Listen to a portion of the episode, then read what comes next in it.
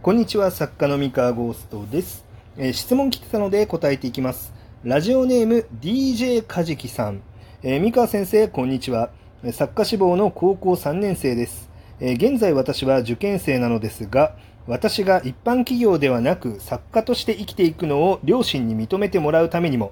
え大学在学中までには何らかの形で実績を積んでおきたいと考えています。えなので、え勉強の傍ら、三河先生のお話などをラジオで拝見させていただいているのですが、そのお話の中で、プロの作家として名乗るためには、えーある程度のプロットやフレームワークなどの知識が必要だというようなことをおっしゃっていたのを聞きました。えー私にはそのような知識がほとんどなく、えーそのお話を聞いたときに内心焦りを覚えました。えそこで三河ゴースト先生に質問です。えーそういった知識はどういった経緯で学べばいいんでしょうか、えー小説を読んでいたら勝手に身につくようなものなのでしょうか？ご回答よろしくお願いします。長文失礼しました。ということで DJ カジキさんお便りありがとうございます。えーこちら答えていこうと思います。えーっと、ごめんなさい。私、単純に疑問、質問を返したいんですけれども、何か知りたいことがあるときにですね、あの、教科書を探してみるみたいなことってなさらないんでしょうか？はい。えっと、シナリオの書き方、ストーリーの書き方、面白さとは何なのか、みたいなことをですね、えー教えてくれる本が世の中にたくさんあるんですね。それを自分の手で調べて、えー見つけて勉強してみようってやっていないんでしょうか？っていうね、あの、ちょっと厳しいかもしれませんが、これは、えー聞きたいですね。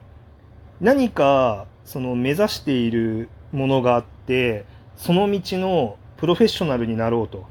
で、あの、プロフェッショナルって、なんすかって話なんですけど、あの、よくね、その、僕が、その、プロットとかフレームワークなどの知識が必要って僕がそれを言っている理由はですね、あのこう、しょ商売の基本中の基本だからっていうのがありまして、あのまあ、よくプロフェッショナルって、そその分野でご飯を食べれていれば OK っていう考え方が、まあ、あると思うんですよね。つまり、何にも知らなくても、その知識なんていらないよと。何にも知らなくても、あの、才能があって、本が爆売れして100万部、1000万部売れたら、もうそれでプロでしょと。でどんなに知識あっても、あの、売れたことのない人なんてプロじゃないでしょっていう、あの、意見も世の中にはあるんですが、まあ、僕はその考え方には反対で、まあ、これはあくまで僕の考え方ね。僕の考え方なんですが、あの、まあ、世の中であらゆる職業、あらゆるプロフェッショナルと呼ばれる人たちのしょあの人たちっていうのは、じゃなんでプロフェッショナル足り得てるんですかって言ったら、他の人にできないことをできる。あるいは他の人が知らないことを知っている。で、そこの能力格差、情報格差、その、その格差の部分にお金が発生するからっていう、結構基本的な、あの、なんていうかビジネスのというか、あの、商売って基本的にそうだよねっていう考え方に基づいて、僕は、プロとして生きていくんだったら最低限のプロットとか、えーフレーム、物語のフレームワークって知ってた方がいいんじゃないですか？っていうふうにまあ僕は思ってるわけですよ。はい。で、これが、なんか売れてるかとか売れてないとかが関係あんのかっていうと僕はないと思ってて、あの別に売れてる作家じゃなかった、あえっ、と、売れてない作家だったとしてもですよ、えっ、と、そのあたりの知識を知っているというだけで、え知らない人より優位性があるんですよ。まつまり、まあ、物語を作りたいとか物語で商売したいっていう人はこの世に5万と言いましてででもその人たちはほとんどの場合物語のことよく知らないんですよどうやったら人は面白いと言ってくれるのかどういう人物登場キャラクターっていうものあどういうキャラクターっていうものが人の心をつかむことができるのかでこれを知識として知ってる人はいなくてでもみんな答えその答えに近づきたいと思って努力したりあがいたりしてるわけですね。でってことはその時にですね、まあ、人に頼りたくなるわけですよ。よりその成功率を上げるためにどうしたらいいんだと。あの教えてくれと。代わりに作ってくれと。そういう求めそういう需要があった時にじゃあそれが作れそうな人は誰なんだと。その人にお仕事をお願いしようってなるじゃないですか。でそこであのあの自分物語のフレームワーク何も知りません。魅力的な登場人物のあの作り方なんて何も知りません。あのなんでしょうね。あの気分で書いてたまたま面白くなるのを待つしかないですっていう人がそういうお仕事受けられるんですかっていうと、まあ、僕は受けられないと思うんですあもちろんいるけどね。世の中に才能だけでやってて何にも知らないけどとりあえず僕に任せてくれたらなんか面白くなりますんでみたいな。あの全然ありますけど世の中に。あるけどもそれが成立し続けてる方が僕は狂ってると思うんですよ。あの、成立、それはね、でも狂ってるとは言いましたけど、まあそれが成立し続けてる背景には、まあ日本って結構その小説とか漫画とか、個人が作品を発信するプラットフォームというかその文化がすごい熟成してる状態なので、その、なんだろうな、えー、っと、個人が発表してみてたまたま大受けしましたっていうあのものが生まれやすい土壌があると、まあ、僕は結構思っていてでその土壌のおかげであのとりあえずやってみて結果が出ましたっていう人に声をかければ十分。ってなっているからまあなんか全然問題になってないんですけど、ま、だけどもえっといやでも全部が全部ね例えばどんなんかゲーム作りましょうとかいう時にじゃあすでに連載持ってる作家さんにあのお仕事を依頼し続けられるのかって言ったらまあ人間はね物理的にこう使える時間に限りがありますので、まあ、なかなか難しいじゃないですか。ってなった時にあのなんだろうじゃあ売れてる作家さんとか関係なくその知識持ってる誰かあの何か作家とかあの脚本家とかいないのかってなっていろいろとこう探すわけじゃないですか皆さん。えー、でなった時にまあ、そこで仕事を取れるかどうかっていうのが、まあ、その物語で食っていけるかどうかで、まあ、関わってくるんじゃないですかねと思うわけですね。まあ、なので、えー、っとですね、えー、っと当然、まあ、プロを目指そうと思うんだったらこの辺の知識は持ってた方がいい持ってないよりかは持ってた方がいいと、まあ、僕は思いますね。まあ、よくね、あのそういう知識持っちゃうと才能を殺すことになるんじゃないかって、まあ、言う人いるんですけれども才能の生かし方っていうのも別に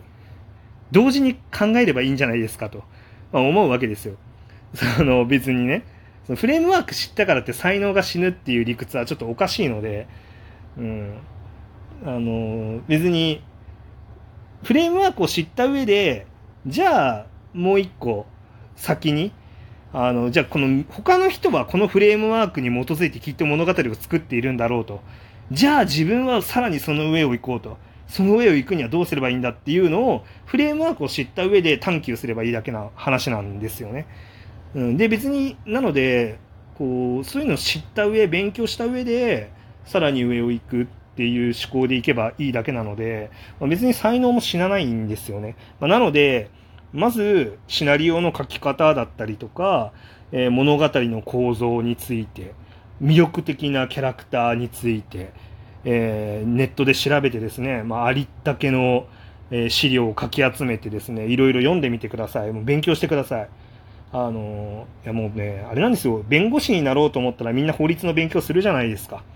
ね、税理士になったらさ、税、ね、税法とか、あの会計の仕組みとか、あの税理士になりたいんだったら勉強しなきゃじゃないですか。はい。で、イラストレーターになりたいんだったら、絵の練習、絵の勉強しなきゃいけないんですよ。同じなんです。小説家として食っていきましょうとか、まあ小説家に限らずですね、脚本家だったりとか、物語でご飯、物語を作るということで、プロとしてご飯食っていきましょうってなったら、勉強しないとダメなんですよ。当然ね。そう。で、別にシナリオの書き方の本っていうのを調べるだけじゃなくてもいいと思うんですよ。僕は結構いろんなところからあの知識を得て自分の中に蓄えてるんですけれども例えば心理学の本とか勉強してみるとかね。あの、登場人物、キャラクターって人間なので、じゃあ人間の心理ってどうなってるのっていうのを知っておいた方が、あの、人間書くのに有利なんじゃないかと思って、僕は心理学の本とかも勉強したりとかですね。あの、例えば、